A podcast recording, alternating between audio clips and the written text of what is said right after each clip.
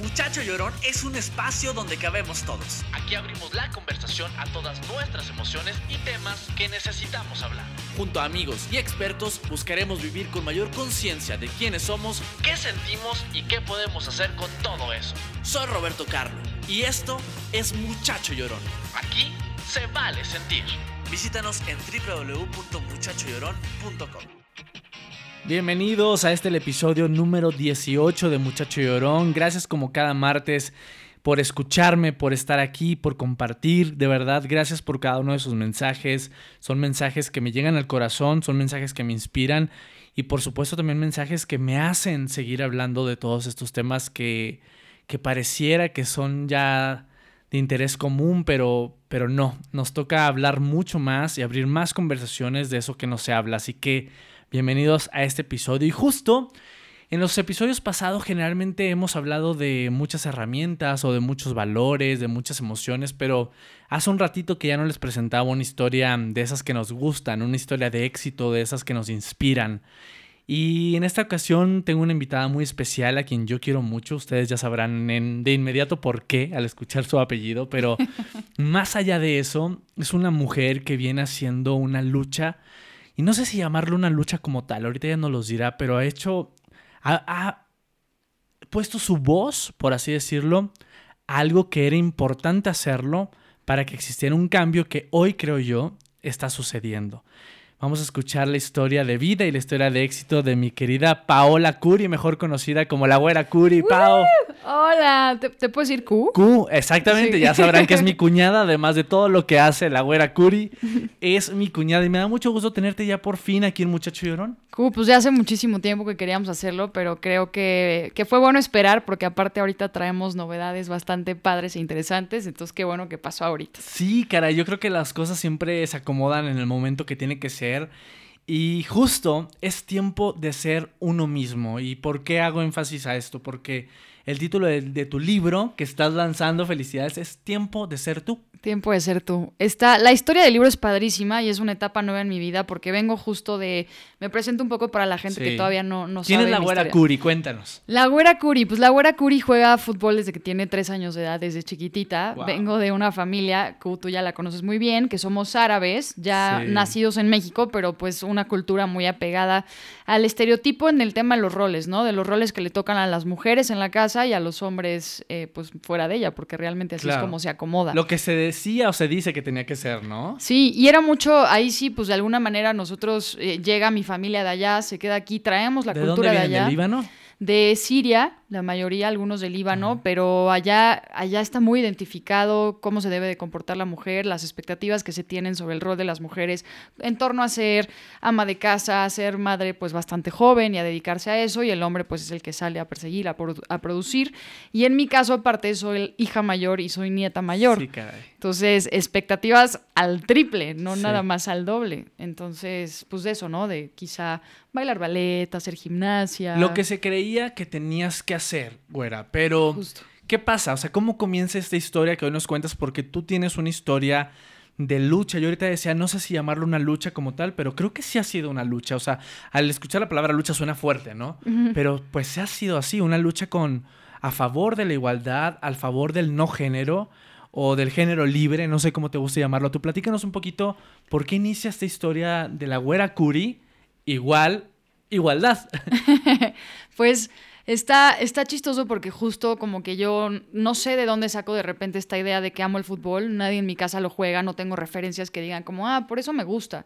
No tengo idea de dónde y desde chiquita solo me acuerdo que me encantaba salirme a jugar al jardín de mi casa. Claro. Eh, no me querían meter a clases, no había equipos de niñas, entonces no es como que yo tenía en dónde jugar o en dónde aprenderlo. Entonces solita en el jardín de mi casa me ponía así como de, a ver, pues retos, cinco dominadas y me ponía a practicar. Wow. 10. Y cuando llegaba a 10 me iba por mi paleta helada, que era como el premio. Entonces aprendí solita a jugar fútbol. O sea, realmente si me preguntas en dónde, pues fue ahí, en el jardín de mi casa, poniéndome retos. Y en ese momento, ¿qué pasaba? Porque pues una niña jugando fútbol era como, ¿por? ¿Cómo? O sea, ¿qué pasaba? O sea, obviamente, como siempre lo decimos aquí, no estamos culpando ni a la familia, o sea, era un sistema familiar que Total. existían creencias. ¿Qué pasaba cuando la güera agarraba ese, ese balón de fútbol? Sí, yo también ahorita, y digo, obviamente con terapia, análisis, introspección y mucho más, es entender que en su momento lo que mi mamá y mi papá pues traían en cuanto al tema de educarnos a ciertas cosas es porque ellos traían esa educación también. Son, son bagajes aprendidos que no es culpa de una o de No, otro, no. ¿no? Eh, y Ahora sí que como dice Byron Carey, it is what it is, es lo que es. es lo que es, tal cual. Así era. Y, y no he querido cargarle a mis papás eso porque creo, se me haría muy injusto. Totalmente. Y al final más injusto porque la verdad es que yo siempre tuve clara la causa, que yo quería jugar fútbol y así todo el mundo me dijera como no es para ti porque eres niña, que es lo que me pasaba. O sea, yo llegaba a fiestas infantiles, primero llegaba vestida toda bonita, ya sabes, vestidito, Claro, moñotes, como te mandaba tu mamá a la fiesta. como me hacía ir mi mamá, Exacto. porque no era tanto deseo. Y de ahí corría al coche a cambiarme ya jeans, tenis y, y me lanzaba a ver quién estaba jugando fútbol. Y llegaba y pues siempre era como, o no te escogían, o te escogían al final, y tú así como, ya sabes, de que se hacen así los capitanes escogiendo Sí, los claro. equipos y tú como esperando a que te escojan, Y no pasaba. pues no pasaba porque pues eras niña. Y era genuinamente, te lo juro, que en, en mis épocas, Ajá. no era común que las niñas jugaran fútbol. No había más niñas. Yo tengo el recuerdo donde siempre yo era la única niña con puros niños. No, bueno, eso te lo creo. O sea, a la fecha, el tema de que una mujer juegue fútbol sigue siendo un tema. Sí. Un tema desde entrada, desde la paga. O sea, el, el cómo se reditúa y cómo se reconoce no es igual que para los hombres. No, y ese ha sido uno de los grandes problemas ahorita que la liga femenil ya está en México, de las cosas a las que la gente me sigue diciendo como, oye, ¿qué cambiarías o qué, qué trabas siguen existiendo? Pues claro, la desigualdad salarial, cuando arrancando la liga que empieza en 2017, estamos hablando de porcentajes donde un hombre que gana, vamos a decir, que juega más o menos, o sea, que no es de los más cracks, ganaba entre 300 mil y medio millón de Ajá. pesos mensuales. Una locura. Los top entre un millón y 600 mil pesos mensuales, o sea, más Sí, locura. sí. Y la, empezando la liga, arrancando la liga, aproximadamente el 80% de las jugadoras profesionales ganaban entre 2.500 y 3.500 pesos No, no, es una mensuales. burla. Ese- esa era la estadística de sueldo. Entonces, por eso hay mucho que hablar con la güera, Curi. Mucho Así que, que quiero hacer. que me sigas contando acerca de esta infancia donde tú descubres esta pasión por el fútbol. Y más que por el fútbol, me quiero, o sea, quiero que sí hablemos un poco de, de lo que tú hablas siempre, que es de esa idea del género, de que habían, y lo digo aquí siempre, de hecho la premisa de Muchacho Llorón siempre fue esa, o sea, esto nace ante la necesidad de permitirme sentir emociones que se me dijeron que no podía sentir porque era de mujer, o sea, que las niñas Claro. son las que lloran, los hombres no, los hombres proveen, los hombres son los fuertes. Me encanta que estés aquí porque vamos a hablar justo de eso. ¿En qué momento eh, te das cuenta de que existe una represión hacia esos deseos tuyos de jugar fútbol porque era lo que te apasionaba? Y qué bueno que lo mencionas porque justo yo creo que si pudiera tener una contraparte en, en varonil Ajá. de un proyecto como el que tengo, sería Sí. 100% el ejemplo de Muchacho Llorón. Sí. Tal cual, o sea, en mi caso era las niñas no juegan fútbol, en tu caso es los niños Los no lloran, ¿no? lloran, Lo entiendes. sí. Y es, es igualita, Es esa balanza al revés, Sí. literal. Y, y yo lo que viví aparte fue muy curioso porque Rubén, mi hermano, que, Mi novio, que es el novio de mi... que está aquí en, al lado, muy lejitos, pero en el cuarto de al lado. espiándonos chances y a ver qué decimos de él. Exacto. Ruby y yo desde chiquitos teníamos muy claros nuestros gustos y, y- y hacia dónde jalaban nuestras pasiones. Sí. Al nivel de que nos llevábamos a intercambiar, y esto lo platico muchísimo en el libro, porque Rubén y yo fuimos uno para el otro pilares muy importantes, porque en etapas donde a mí me gustaba el fútbol y a él le gustaban las Barbies, Claro. y a él lo molestaban porque le gustaban las Barbies y a mí me molestaban porque me gustaba el fútbol con adjetivos también, ya sabes, como de que a él le decían maricón, a mí me decían Totalmente. marimacha. Eh, y, en, y en una sociedad que todavía no entendía como entiende ahora, donde no existía la apertura de ahorita y donde genuinamente vivías en mucha soledad, el, el no poderte hallar o no entenderte con lo que te imponían y por lo tanto sufrirlo mucho de decir, híjole, pues es que vamos a pasar una vida horrible porque no pertenecemos. Y además siendo niños, porque ustedes este despertar lo tienen desde niños, o sea, ustedes lo cuentan mucho y en sus conferencias y todo, de cómo tú eh, jugabas con, con lo que le compraban a Rubén y Rubén con lo que te compraban a ti. Sí. Y de niños, yo creo que no lo entiendes, o sea, ¿cómo lo recibían ustedes? O sea, ¿cómo, cómo lo, lo transitaban? Porque debió haber sido como que era difícil. Era muy difícil. No, nunca lo fue, por ejemplo, con el tema de mis papás, porque ahí sí la verdad es que mis papás se encargaron de hacernos una infancia preciosa, de vivir en una es. burbuja completamente rosa, llena de amor, de cariño, donde el valor más fuerte sí era la familia, la unión familiar. Era más externo, más hacia la escuela, hacia cuando jugábamos con otros niños. Eh, y era chistoso porque yo me iba a jugar con mis primos, hombres, que les gustaba el fútbol, y mi hermano se iba a jugar con mi con mis primas niñas a las Claro. muñecas. Eh, de hecho, hay un capítulo que es, pre- es precioso porque en el libro que se llama El Hechizo, que es una vez que Rubén y yo intentamos cambiarnos de cuerpo. No, es, y eso es de verdad divino. Lo tienen que leer en el libro porque esa historia, bueno, yo lloro de emoción. Yo, yo cuando la escribí lloré, terminando de escribir y la leí lloré, mi editora lloraba y todos. Porque eh, eh, reescribiéndolo ahora que lo pienso ya más de grande, habiendo trabajado pues todas las heridas y los traumas que tienes en la infancia, mm, la conclusión un poco de ese capítulo, que ojalá lo puedan leer, es que al final, aunque Rubén y yo quizá hubiéramos tenido magia en ese entonces, y vamos a decir que cuando quisimos cambiarnos de cuerpo con el hechizo hubiera podido funcionar, al final no funcionó porque la verdad es que los dos no queríamos cambiarnos de cuerpo No, no, no. Tú querías seguir siendo no era un niña y Rubén deseo seguía personal, siendo niño. era por presión social y por el miedo a sufrirlo. Pero él estaba perfectamente feliz siendo niño y gustándole esas cosas. Exacto. Y yo siendo niña y gustándome las mías. Ahora también, cuando eres chico, yo no jugaba fútbol porque era algo de hombres y él no jugaba Barbies porque era algo No, para no, mujeres. O sea, no lo, no lo piensas así en tu cabeza.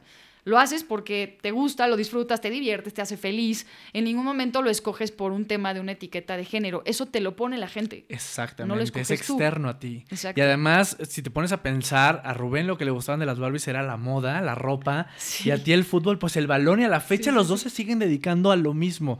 Y ahí es donde yo quiero que hablemos un poquito de esto, de la importancia de ser acompañado por la familia, porque creo que parte del mensaje que, que tú promueves mucho hoy en día y que lo haces también con Rubén, que ahorita quiero que me platiques también de, de etos y de todo esto que hacen, es eso, es el acompañarte, el hacer, el hacer equipo y qué mejor que con la familia. Cuéntame un poquito de la importancia en este caso de tener a Rubén y a tus padres y a, y a Pinche y a toda tu familia de, de cerca. Pues la, la parte increíble es que de alguna manera Rubén y yo nos hayamos podido dedicar, o sea, hoy en día Rubén y yo, él se dedica a la moda, yo me dedico al fútbol, que fueron dos cosas que siempre eh, pues fueron tabús para nosotros, ¿no? Desde estar del no es para ti.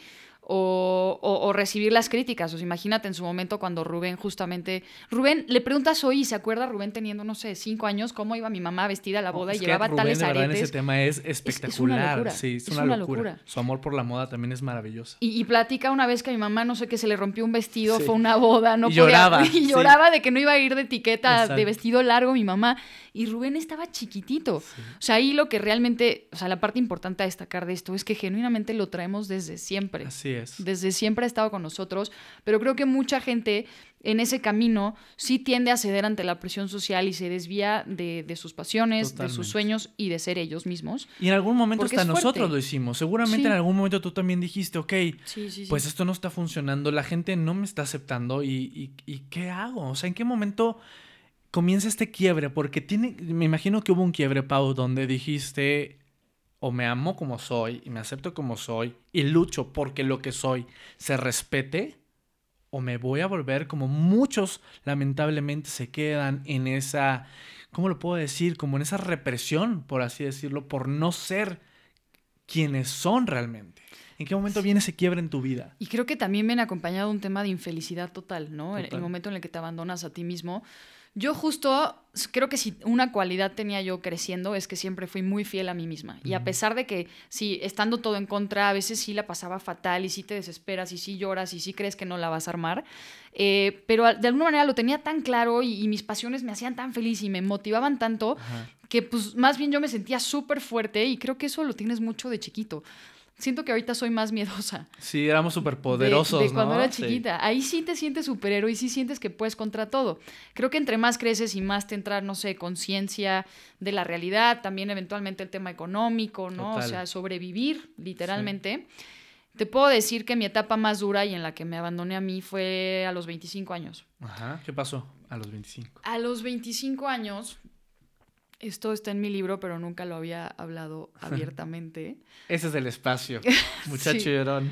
Sí, o sea, sí va a ser first time ever, literal. A mí me gustan las niñas. Eh, yo soy gay. Entonces van a empezar a entender las personas que nos están escuchando un poquito más lo complicado que fue, obviamente, pues que somos tres hermanos. Así es. Yo la más grande, luego viene Rubén y luego viene Mitch. Y pues que en el caso de Rubén y mío, ser dos hijos de tres gays. Exacto. En una familia árabe conservadora, etcétera. Entonces, yo nunca dudé, porque yo desde que tengo memoria sé que me gustan las niñas. Claro. Eh, si yo veía Disney, yo me identificaba con el personaje de los príncipes, no con el de las princesas. Hay un gran argumento, o sea, yo genuinamente ¿Quién creo era que tu favorito?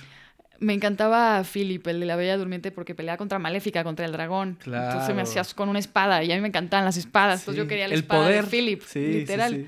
Y, y Rubén amaba a la Bella Durmiente porque el vestido cambiaba de color con las salidas y Ay, así. no, son hermosos los dos. Es muy cute. Pero lo fuerte es que justo para empezar, la Bella Durmiente se jetea toda la película. O sea, es como, güey, no hiciste nada. Toda la película. Blancanieves sí. también, ya Exacto. sabes. O sea, Envenenadas. sí, ¿no? Dormidas Sí. la hora y media de la película. Y pues los príncipes eran los que la aventura, la lucha, peleando con espadas y cosas. Entonces, pues yo decía, no, pues yo quiero pelear con la espada. Claro. Eh, y, y justo esa parte de, a, a los, regresando a la pregunta que me hiciste, Rob, a los 25 estaba yo teniendo muchísimos ataques de, de pánico y de ansiedad, que obviamente pues venían con este tema de aceptación, no de descubrimiento, porque siempre lo supe, más bien de entender lo que iba a significar ser gay. Eh, mis papás ya sabían, yo les dije cuando tenía 18, Ujú. el primero, obviamente, en enterarse fue Rubén. Pero pues era un poco ya más calar que cada vez más gente se enteraba. Este que pues lo que iba a representar para mis abuelitas, para mi familia, el miedo al rechazo, la verdad, tal cual. Que todos lo vivimos. Sí. Todos los que hemos pasado por, este, proceso tema. Ujú. lo hemos vivido. Así que te, de entrada te agradezco que estés compartiendo esto porque seguro si ya eras... Nunca lo había platicado, sí Yo está- sé, si ya eras, heavy. sí, y te lo agradezco porque si ya eras inspiración para muchas niñas, estoy seguro que esto, hablarlo así de abierto, va a seguir siendo un agente de cambio, que es lo que necesitamos hoy, Pau. Sí. Así que gracias y... Pero cuéntanos cómo fue, o sea, porque es más difícil de lo que, de lo que la gente cree. Entonces, ¿cómo lo vivías? O sea, ¿qué es lo que te daba miedo? ¿Qué te daba esa, esa ansiedad específicamente? Pues sabes que como que yo llevaba muchos años siempre, como que todo lo que yo quería era como eso. El fútbol no es para ti porque es para hombres. Eh, bueno, quiero pintar, te vas a morir de hambre porque nadie gana dinero haciendo arte. Quiero hacer teatro musical, eso ni es un hobby de verdad. Eh, soy gay y, y es como este tema... El mundo no te va a aceptar. El terror, ¿no? Sí. Entonces sí era muy fuerte porque parecía que cada elección que yo hacía al camino de ser yo Era en contra de lo que decía el mundo. era guau. mala, ¿no? Sí. O estaba o tachada o iba a ser eh, reprendida de alguna manera. Entonces hubo un momento donde sí era demasiado cargar con, y digo, pues aguanté 25 años y a los 25 por ahí ya flaqueé durísimo. Tuvo mucho que ver que llegué con una psicóloga que en ese entonces era la psicóloga de mi socia de Etos. Me recomendó con ella, yo jamás había ido con una psicóloga porque en mi casa no creíamos en ese tema. Pero fue muy fuerte porque esta psicóloga, eh, la primera, a los 10 minutos de haber llegado con ella, lo que me dijo es, tu problema es si a ti te dan ataques de ansiedad porque tú no eres gay, eh, entonces has estado equivocada toda tu vida y por eso te dan estos ataques. Eh, tienes que dejar de jugar fútbol y salir más en las noches a antros, a fiestas, este, ligarte con güeyes, eh, hacer cosas con ellos. O sea, ella me dijo, tu problema es que todo el tiempo te has peleado contra la sociedad y eso te causa las ansiedades. Entonces tienes que ir conforme a la sociedad. Esto es 100% real. Lo que, que te lo dijo. Esa- Pero es esa 100% psicóloga. falso lo que No, dijo esa claro. psicóloga. No le hagan caso, por supuesto. No, esa psicóloga que hoy en día lo que deberían de hacer es quitarle la licencia y probablemente Totalmente. hasta meterla a la cárcel, no sé, porque si a mí me decía eso y con todos los pacientes, y mira que cobraba también aparte, Sí. luego ya me enteré que ella, los papás de las personas que íbamos, eh, no fue el caso de mis papás, era más de otra comunidad, les pedían como de, oye, mi hijo va a ir y haz que quiera hacer esto, y entonces, o sea, los quería guiar a los papás. Y yo tuve la desfortuna de que en ese momento tenía tantos ataques de ansiedad, este, estaba, pes- pesaba 44 kilos, no estaba durmiendo bien, tenía trastornos de sueño, estaba tan afectada físicamente que ya no estaba yo a mi 100 para responder, porque en mi 100 la hubiera mandado a la fregada desde el día 1, que me dio un libro que se llamaba Cómo sanar y curar la homosexualidad Wow. En, la, en mi primera cita. Entonces dije, ya, pues es esto, seguro sí, este es el problema y, y con esto se va a curar. Cuánto daño. Y yo estando segura aparte, o sea, yo nunca lo he dudado, pero Sí. estaba tan mal físicamente y un ataque de ansiedad que, que ojalá pocas de las personas que nos están escuchando nunca les haya tocado Sí. vivir uno, porque hay gente que termina en el hospital pensando que se están infartando Yo, y es un ataque Ya lo he contado aquí mucho, ese era mi caso. Es horrible. No solo deseas ni a tu peor enemigo. Sí, sí, es, es una sensación que te sobrepasa, es más allá de ti, que ya no puedes controlar con tu cabeza, mucho menos si estás débil físicamente. Entonces acepté lo que me dijo esta señora y durante unos meses estuve llevando esa vida de salir con niños, de tener un novio. Y lo mejor de todo fue que no solo no se me quitaron los ataques de ansiedad, sino que se me exponenciaron y me Wow. puse peor porque era mi cuerpo diciéndome, ¿qué estás haciendo? Claro, te estás fallando. Te estás dejando a ti. Fue la única vez en mi vida que no fui yo. Y fue la peor etapa de mi vida, o sea, sin duda. ¿Y en qué momento dices, es tiempo de ser tú. Se muere una de nuestras perritas, nuestra primer perrita, y fue la ¿Bali primera o Nubia. Nubia. Me encanta que. Son divinas. Sí. Eh, Bueno, eran. Fue, fue nuestra primer perrita y fue esta primer pérdida cercana que tuve de, un- no, como la mascota sí representa y pesa Sí. muchísimo. Me habían mandado aparte mil antidepresivos, tres medicinas diferentes, incluida el ribotril. Estaba yo en Narnia Sí. con las medicinas. Se muere mi perrita y yo veía todo lo que pasaba, pero no sentía, o sea, esas medicinas lo que hacen es que cualquier emoción que tienes te la reprimen. Entonces dije, no, no, no puede ser que yo no esté viviendo este duelo, que no lo esté sintiendo. Subí a mi cuarto, agarré todas las medicinas y las tiré a la basura. Obviamente es muy fuerte hacer eso porque desbalanceas químicamente, le das en la torre a tu cuerpo. Yo lo sabía, pero no me importó. Tiré todas las medicinas a la basura. Este, y dejé de ir. La última vez que fui con esta psicóloga, fui para decirle puras mentiras y me dijo, eres un caso curado. Y así te este, libraste de ella. y así me fui de, de estar con ella, eh, pero pues yo supe que todo lo que le dije en esa sesión fue una mentira tras otra, de ya tengo novio, estoy saliendo con un güey, estoy feliz, salimos a antros, todo era mentira. Y yo como que quería poner a prueba de a ver qué tan buena psicóloga eres, que por supuesto no se ¿No dio cuenta cachó? de todas. O eso, o soy una gran actriz, no sé cuál de las Puede dos ser un poco de los dos.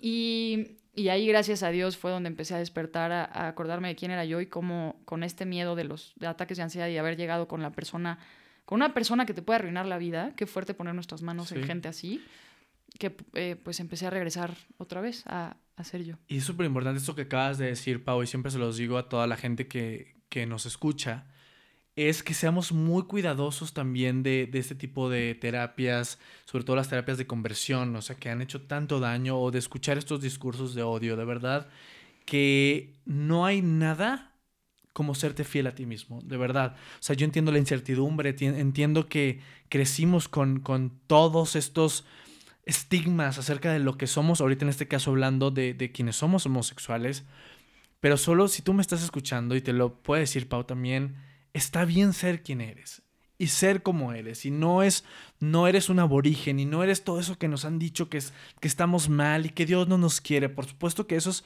completamente falso. La invitación siempre es ámate tal y como eres, pero cuesta, Pau Sí. cuesta por lo que se nos ha dicho, que eso es lo que tú has venido eh, levantando mucho la voz a esta igualdad, a esta equidad.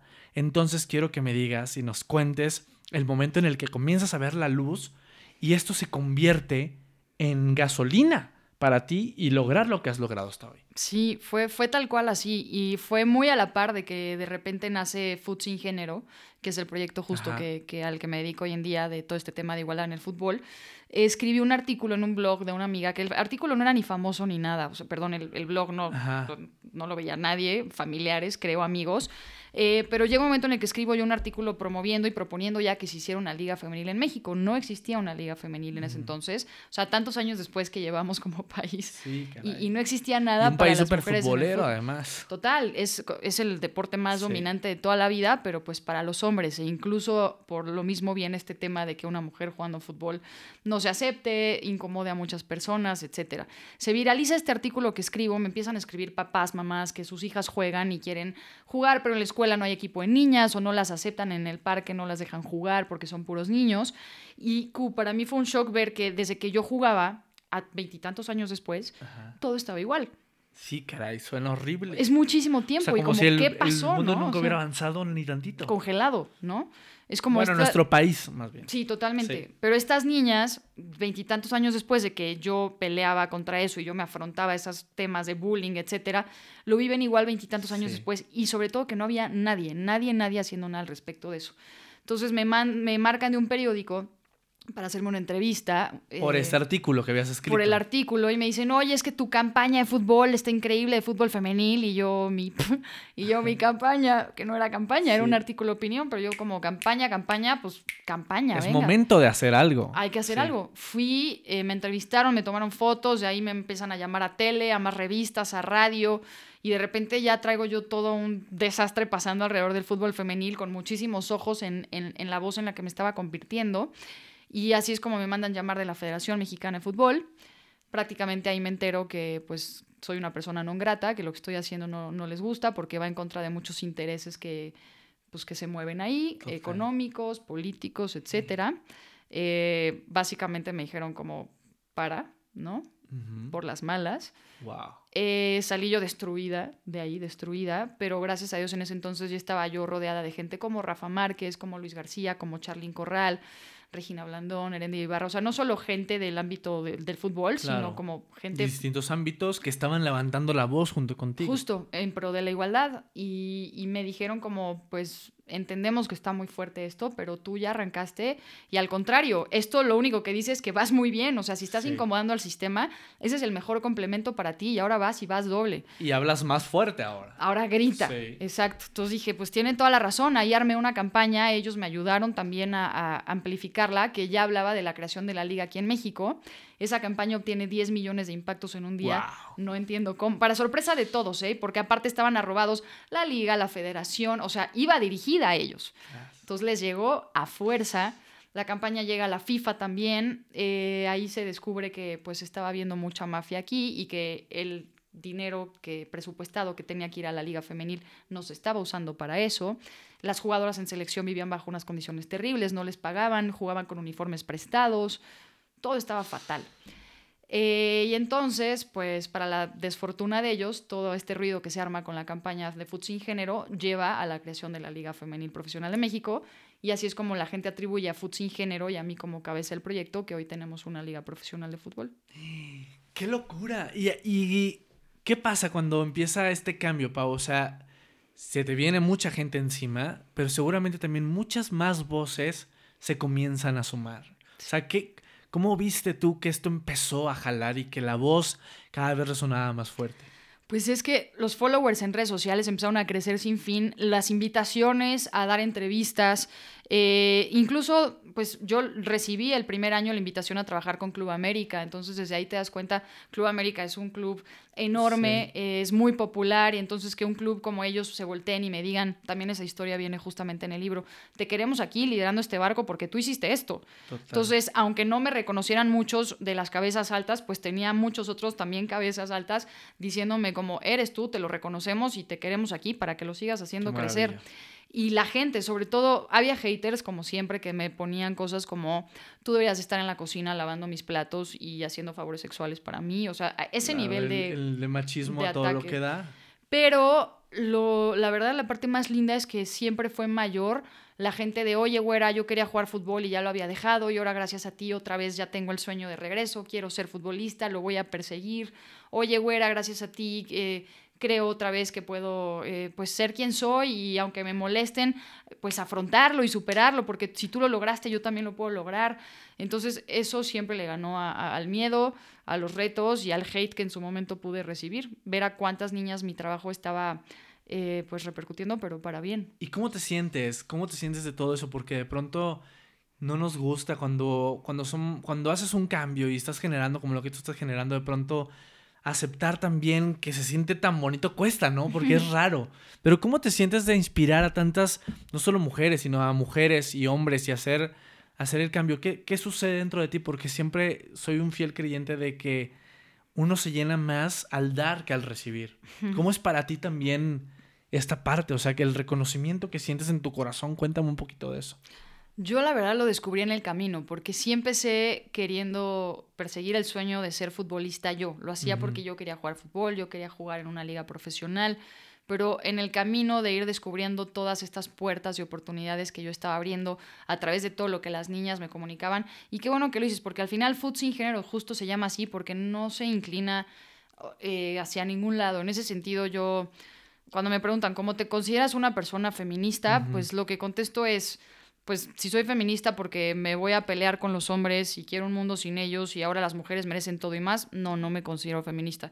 Sí me considero feminista queriendo igualdad, queriendo, o sea, en cuanto a oportunidades, en cuanto a voz, en cuanto, En cuanto a a, respeto. todo. Sí. Eh, pero todo desde un principio, incluso las figuras más fuertes de fútbol sin género eran hombres, porque yo sí creo que si vamos a avanzar como sociedad hacia cualquier camino, tiene que ser hombres y mujeres. El tema de muchacho llorón. Vamos a la par. No, ahí yo pues justo me sumaría a ayudarte a ti Sí. y, y porque seguro viviste lo mismo que me pasó a mí, pero desde ser hombre y ser sensible. Totalmente. Y es invitar a que los dos eh, pues géneros y, y- y estemos unidos en la causa sin dejar uno de lado, porque si no se convierte en lo mismo por lo que peleamos, pero ahora al revés, No, ¿no? y porque nos complementamos y porque nos necesitamos y, y me encanta esto que estás diciendo porque luego la gente va a decir, ah, entonces el fútbol, porque también es una de las creencias más grandes, el fútbol femenil es para lesbianas, es para machorras y no es cierto, como la moda tampoco no es solo para homosexuales ni para feminados, ¿no? Sí, es sí, sí. absolutamente para todos y justo por esas etiquetas es que mucha gente no se atreve a seguir sus pasiones. Que este, está buenísima esta pregunta porque me acuerdo que en algún programa me dijeron como, ay, es que te vemos tan femenina y como que tan flaquita y tan así que no podemos creer que juegues fútbol. Y le dije como, pues, ¿por qué no podría? Déjame que me ponga mi uniforme y me meta a la cancha y vas a ver que, como que sí, puedo, sí. Y es verdad, no está peleado. A mí, eh, eso es un tema personal, a mí sí me gusta arreglarme, sí me gusta verme bien, pero es que me decían otras, ¿no? Como, es que no quiero que mi hija esté desarreglada, o sea, una- se vea como machorra. ¿no? Y al final era como, uno, que tu hija sea como ella quiere ser. Y si quieres ser machorra, que sea machorra también. Yo O sea, también tuve mi etapa súper machorra Claro. también y, y era un statement y me sentía bien con Y eso y está bien tenerlo. Sí. Y, y al final la parte más fuerte era que quisieran calificar a las futbolistas porque se veían como de, ah, si se ve guapa y se ve sexy jugando, entonces, entonces sí lo veo. Claro. ¿No? Y si entonces está machorra y para mí no se ve guapa, pues entonces están horribles las futbolistas, no me interesa el fútbol femenil. Cuando no estás calificando eso, estás calificando el talento, estás calificando qué tan buena futbolista es. Y eso en el deporte femenil pasa a segundo plano. Es una de las estadísticas más heavy del deporte femenil. Es que la gente busca verlo porque sea llamativo y, y- y se les haga atractivo porque están guapas o porque salen en minifalda, que fue el caso del tenis. El tenis de mujeres se hizo popular tan rápido Porque eran chavas bien guapas, ¿no? O sea, una rusa espectacular de pelo güero, cuerpazo altísima, que salía en faldita. Exacto, toda ceñida, claro. Entonces, pues a la gente le gustaba mucho verlo, sobre todo, pues obviamente a un público masculino, porque pues era muy atractivo. Claro. Y, y es muy fuerte que a las deportistas, eh, o sea, tu calificación de verlas o no verlas es porque se ven guapas y están atractivas, veo el deporte y si no, no me llama la atención. Y ni siquiera juzgas en base al talento, ¿sabes? Sí, sí, sí, te vas a lo banal. Ujú. ¿Y cómo ha sido ese cambio? O sea, hoy en día, después de años con esta, con esta lucha y con alzar tu voz en todo esto, ¿cómo ha sido el cambio? Porque también me gusta que hablemos de que sí, las cosas sí han cambiado Sí. y que hemos dado pasos y buenos pasos también. Lo veo yo desde el, desde el tema eh, de ahora que también yo salí del closet y que presentamos Rubén y yo nuestra relación y que vivimos juntos. ¿Cómo si el ir construyendo un camino sí permite que sea recorrido? ¿Cómo ha sido ese, ese, ese andar para ti? Pues la verdad, la parte más cool, Rob, es que yo no planeé Food sin género. Como que se viralizó mi artículo, recibí la llamada para dar la entrevista. Todo empezó a ser como casualidad, entre Sucedió. comillas, ¿no?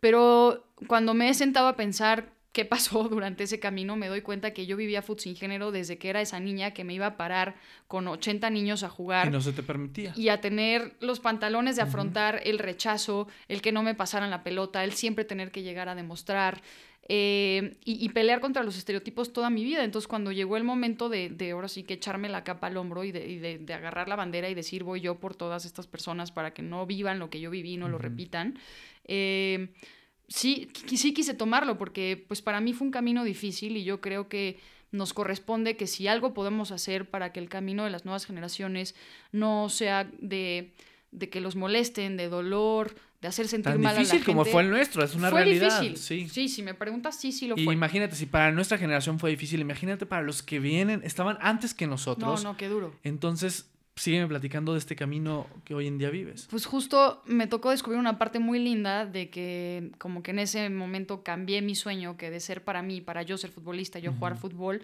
se convirtió en algo de para soñar a favor de las demás niñas y las demás generaciones que, venían. La, la frase que digo mucho en mis conferencias y de lo que hablo mucho en el libro es dejar de buscar la grandeza, que tiene que ver más, yo asocio la grandeza con el ego y, y las, pues tú ponerte en un nivel muy elevado, en vez de buscar grandeza, buscar trascendencia, que la trascendencia hermoso, sí. tiene que ver con que estás tú dando más allá de ti, más de quien tú puedas ser esta gran persona que todo el mundo reconozca, aplauda, la fama, etcétera, a que lo seas porque estás haciendo cosas por los demás. Por los Y creo que el mundo hoy está esperando y necesita a que no estemos buscando a que pase una crisis, a que estemos súper necesitados, para que la gente voltee a ver en dónde podemos hacer impacto social, sin que sea forzado o necesitado, que lo hagas desde antes, porque por lo menos en mi experiencia es la única manera en la que he podido cambiar a mi país, literal. Totalmente. La cultura de un país.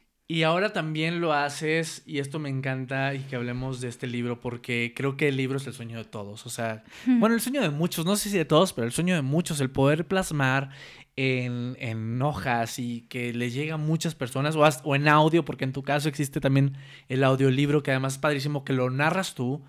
Cuéntame de este tiempo de ser tú, o sea, cómo, cómo llega esta oportunidad a tu vida y qué podemos encontrar en el libro, para quién está dirigido. Platícanos de esta maravillosa experiencia. Tiempo de ser tú fue, primero que nada, mi, mi editora, Michelle Griffin, eh, ella me buscó cuando yo estaba cubriendo el Mundial Femenil el- año pasado en Francia, que para mí fue un proyecto fuertísimo porque me desgastó a nivel emocional, eh, físico.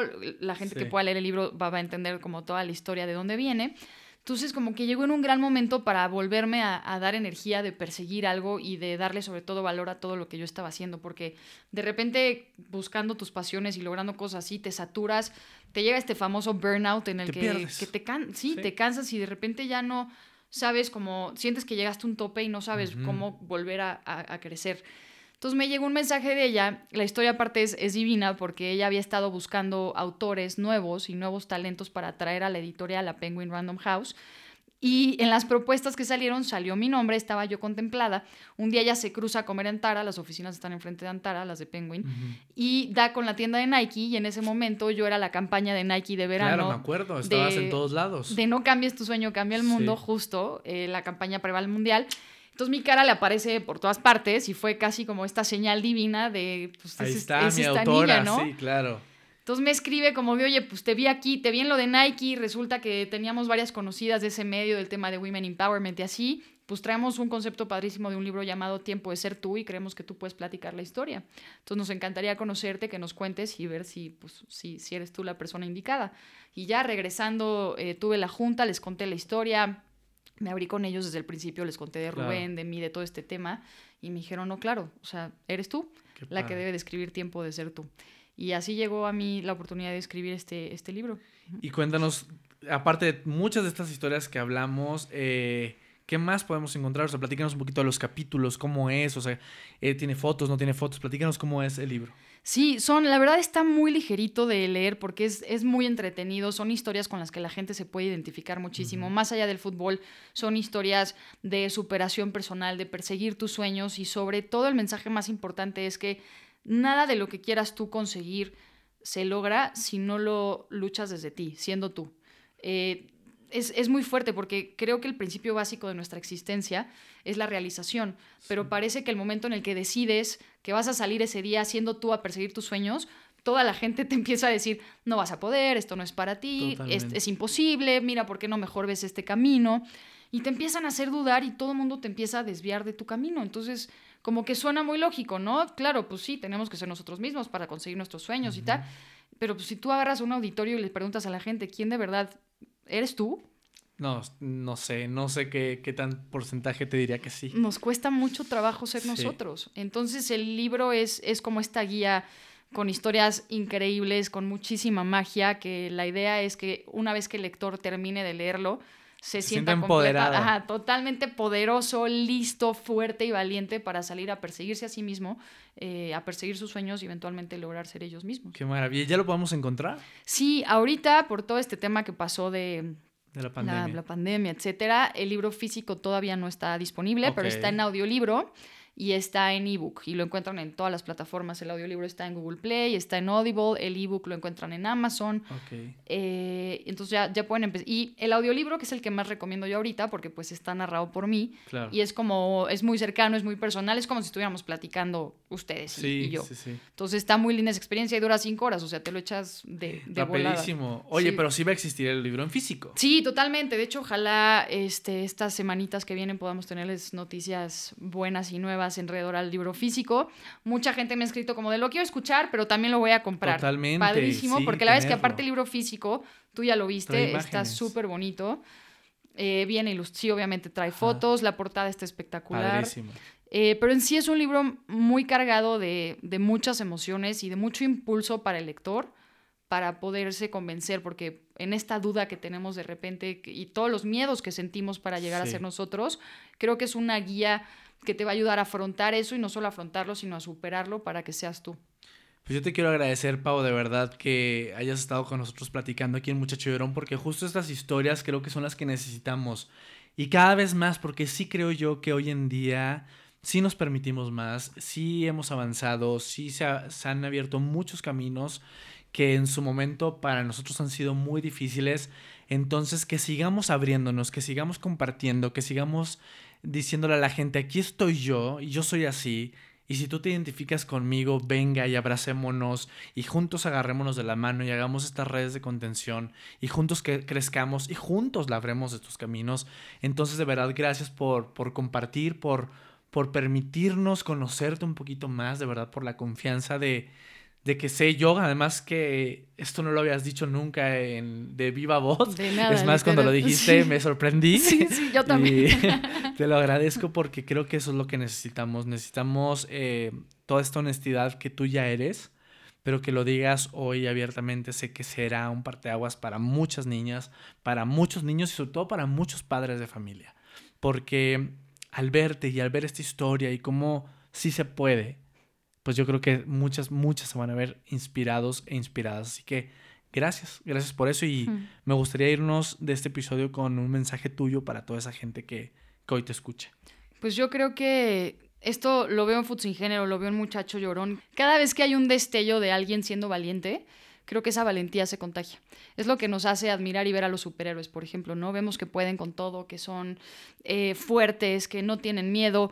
Y eso hace que las personas que no se sienten tan fuertes o que sienten miedo, eh, quizá dejen de tenerlo y se sientan con las ganas de poder salir a hacer las cosas. Entonces creo que un podcast como Muchacho Llorón, un proyecto como Food Sin Género, una historia como la que cuento en Tiempo de Ser Tú, es ese destello que le manda a todas esas personas que necesitan agarrarse de algo para sentirse Total. fuertes y valientes de perseguirse. Entonces creo que nosotros tenemos la responsabilidad entre todos de promover que respetemos a la gente como quiere ser y por otra parte apoyemos y ayudemos a que la gente persiga ese camino. Entonces, eh, el libro fue escrito con esa intención, todo a lo que yo me dedico tiene, tiene esa intención también. Entonces, es para todas las personas que nos están escuchando y sé que tú me entiendes porque Totalmente. este podcast creo que lleva esa misma línea también. Totalmente, es el servicio, es la, la intención, es dar, dar y compartir. Y también quiero que nos digas tu Instagram, tus redes sociales para que la gente te escriba también. Sí, claro que sí. En redes sociales estoy como arroba güeracuri, güera con W, curi con I latina y con K. Eh, está arroba food sin género también y arroba Blue Women Pigment, que es el proyecto que tenemos. Rubén y yo de recuperación de espacios públicos a través del arte. Gracias, Güera Curi, a toda la gente que nos está escuchando, porque sé que si estás escuchando este episodio es justo porque lo necesitabas. Yo creo que los podcasts los escuchas solamente esos que, que uno necesita y el título que te llama. Así que si tú eres de esas personas que hoy necesita a lo mejor esa semillita de, de atreverte, de, de sentirte bien, de sentirte seguro, quiero que sepas que aquí estamos. Que no estás solo, que nunca lo estamos, por más que creemos que de pronto no hay nadie a nuestro lado o que somos los únicos que estamos viviendo esto, quiero que tengas la certeza de que no estás solo y de que todo va a estar bien. Y como lo dice el libro de Paola Lagüera Curi, es tiempo de ser tú. Gracias por habernos acompañado y nos escuchamos en el próximo episodio, el próximo martes. Bye, Paola. Bye, Rob. Gracias por habernos acompañado y si te gustó este capítulo, compártelo. Y tenemos una cita tú y yo el próximo martes en Muchacho Llorón. Recuerda que aquí se vale sentir.